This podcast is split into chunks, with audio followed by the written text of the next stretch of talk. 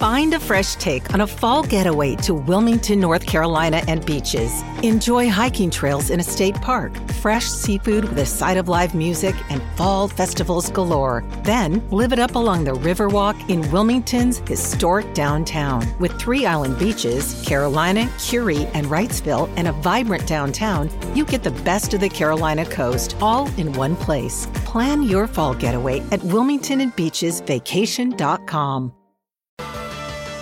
Y ya en los últimos tramos del programa vamos a hablar de cine. Ustedes saben que durante mucha época Hollywood y la principal maquinaria de sueños del mundo se dedicaba mucho a lo metafísico, a lo sobrenatural, pero ahora lo que realmente funciona, no solamente para el cine, sino también para las plataformas, es lo que tiene que ver con la realidad. Veíamos lo que está pasando en Ucrania, seguramente se están frotando las manos los productores porque van a hacer una cantidad de películas enormes sobre este heroísmo de los ucranianos en su defensa, sobre la invasión rusa, pero lo que realmente cautiva a las plataformas, hablemos de HBO, de Amazon, de Netflix, de Paramount, eh, tiene que ver con la vida de los narcos, esta vida tan particular sin ningún tipo de límites, que pueden matar a quien quieran, pueden secuestrar a quien quieran, pueden comprar a quien quieran, pueden tener la mujer que se les dé la gana. Eso aparentemente produce fascinación en la audiencia, no paran de salir series, yo recuerdo Ozark, Breaking Bad, Better Call Saul, algunas españolas, ni que hablar, la más exitosa de la historia de Latinoamérica, que fue El Patrón del Mal, sobre la vida de Pablo Emilio Escobar Gaviria, el capo del cartel de Medellín. Vamos a preguntarle a María Rita qué es lo que la fábrica de sueños está preparando sobre los narcos y por qué tanta fascinación. María, buen día. Hola Marcelo, ¿cómo estás? Mira, hay una polémica que se instaló y me parece que va a crecer en México porque van a hacer una película eh, en género comedia musical sobre narcos. Entonces, por supuesto, a los responsables le endilgan que están banalizando un tema tan doloroso. ¿Qué ocurre? Eh, el director es un director francés, Jacques Audiard, que tiene muy buena trayectoria eh, van a ser partícipes eh, Selena Gómez, Zoe Saldaña, la protagonista es una actriz trans que se llamaba Carlos, este, eh, Carlos Gascón y ahora es Carla Gascón. Pero ¿qué pasa? Vamos a la fascinación que ejerce en, en, la gente este tema. Breaking Bad, una de las mejores series de la historia, no solamente relacionada con narcos, la mejor serie de la historia, para muchos es un, profesor eh, insulso, rutinario, gris, que de pronto, bueno, le diagnostican un cáncer incurable, se vuelve en fabricante, cocina, eh, crea eh, toda una, una industria de metanfetaminas. Excelente la realización y aparte todo lo que ha ocasionado el universo Breaking Bad con una spin-off que es Called Better Soul. Vamos a, nos vamos de Estados Unidos un segundito, nos vamos a España. La mafia gallega. El derrotero de Nebo Bandeira, representado por José Coronado, muy buen personaje, con lealtades, con traiciones, y esto aclaro que se ve en el primer capítulo. Vivir sin permiso. ¿Por qué? Porque para vivir ahí hay que tener permiso de Nemo Bandeira, pero todo ese poderío descubre que tiene Alzheimer. Entonces se juega la herencia de Nemo Bandeira. Nos vamos a Italia, pero hay una particularidad. Su burra. Esto es Italia, la droga dominando la escena pero no en el sur de Italia, en Roma, donde la droga está relacionada con la política, o sea, el poder político, el Vaticano, dos generaciones de mafiosos, uno es hijo de policía, otro es hijo de narco y el otro es gitano.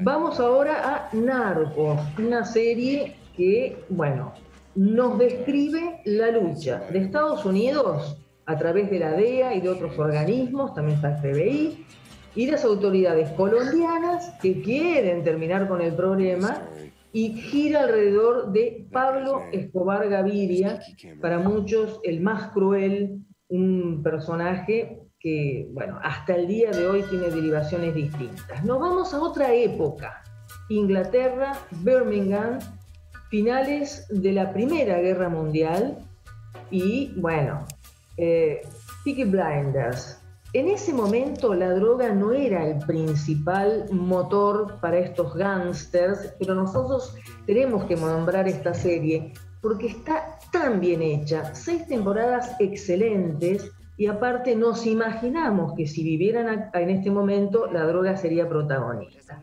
Vamos a una novela de Arturo Pérez Reverte, La Reina del Sur. Esta es una versión estadounidense muy, muy interesante, con una figura, es Teresa Mendoza, la Reina del Sur, en Estados Unidos es eh, eh, Texas y todo el sur de Estados Unidos, pero eh, tiene una figura antagónica que se llama Camila Vargas, el personaje, que es fantástico, que como lo que decíamos antes, cautiva estas personas que son realmente, eh, no son personajes lineales, todo lo contrario, tiene muchos recovecos. Acá tenemos la versión mexicana que ahora en octubre inicia la tercera temporada. Kate del Castillo, haciendo con todas las polémicas con respecto a su vínculo con el Chapo Guzmán. Eh, eh, tenemos acá La Reina del Sur, la versión mexicana muy buena y ahora vamos a tener la tercera temporada porque tiene 10 años más o menos. Esta va a estrenarse justamente en octubre. Eh, y acá nos vamos, vos la nombraste, Ozark, que es otra mirada. Acá es un asesor financiero que lava dinero para un cártel eh, para salvar la su propia vida y la de su familia, acepta lavar dinero y se muda desde Chicago hasta Missouri, hasta los lagos de Ozark. Eh, y ahí lo que ves es las distintas modalidades de narcos. Están los lugareños, que tienen una característica artesanal, y por supuesto todo el tema del lavado de dinero. Y nos vamos por último a el Chapo.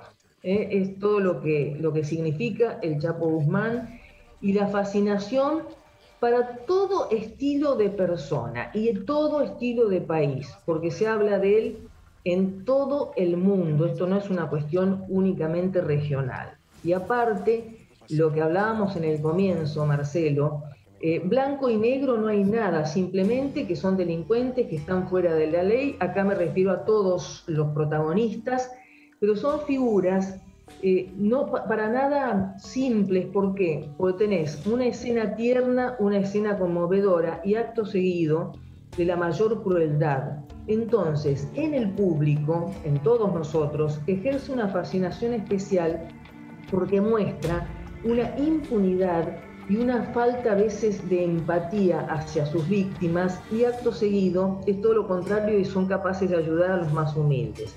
Las que hemos visto se puede, resisten el paso del tiempo, son excelentes series, series que van más allá del tema narco. Pues fíjate que hablamos de distintos países, hablamos de distintas épocas, la droga siempre está presente y muchos de esos casos están basados en hechos reales, ¿no? Los que nombramos, y otros son eh, basados en cuestiones de ficción.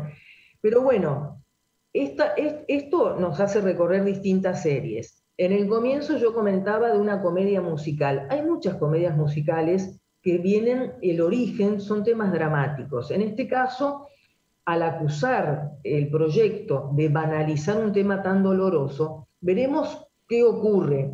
A mí me parece que ya el hecho de vincular un género como la comedia musical con los narcos ya hay público que está esperando. Seguro, no, pero tiene, tiene, que haber una distancia. Cuando hizo La vida es bella, eh, Benini en, en Italia habían pasado del holocausto varias décadas. Tiene que haber una ventana de tiempo, porque cuando están, en estos momentos las fronteras de Estados Unidos están abiertas. Pasamos una política de Donald Trump de hacer un muro, de frenar a los narcos. Es más, hasta pensó en algún momento de ir a bombardear los laboratorios de los narcos fuera del país para tratar de frenarlos a una política de una enorme laxitud, donde eh, es como en el caso de Tony Montana, recordás que fue ficción en Scarface, donde Al Pacino, en medio de, una, de un éxodo masivo de cubanos, él llega, se hace pasar por preso político, después termina siendo el capo de la droga en Florida. Entonces, bueno, ¿cuántos Tony Montana están entrando? Disfrazados, disfrazados de polluelos, y lo que hay es por parte de los narcos una determinación, una programación, es como parar un tren con la mano, semejante negocio no se puede parar. Y del otro lado hay ambivalencias y hay posturas más laxas, más duras, particularmente lo que está ocurriendo ahora es muy, muy complicado. María, bueno, como siempre, este informe lo, demoramos unos días porque justamente lo que estaba pasando en Estados Unidos tiene una enorme actualidad, pero, pero bienvenido sea. Muchas gracias. No, gracias a ustedes. Chau, chau. Y antes de ir a la pausa, el FBI, particularmente la DEA, todos los que se dedican a la investigación, eh, en este caso el Federal Bureau of Investigation con sus agentes estaba allanando la residencia de Mar Lago, lo decíamos, en Palm Beach, en Miami, cuando podría estar viendo que no ingresen narcos, que no ingresen Tony Montana, que esa gente, esos supuestos polluelos que llevan con andrajos y con sombreros, que uno les tiene todo, toda la pena del mundo y dicen, bueno, hay que ayudarlos. Bueno, entre tantos, ¿eh? muchas veces se pregunta cómo disfrazar un elefante. Bueno, tirando una manada de elefantes. Si usted tira una manada de elefantes, logra esconder un elefante. Y si usted tira miles y miles de coyotes con polluelos en el medio, hay unos cuantos Tony Montana que deben estar entrando y hay una actividad de la Migra, del Servicio de Migraciones, del Border Patrol y del FBI, de la DEA, que deberían estar bastante lejos hoy por hoy de Mar a Lago.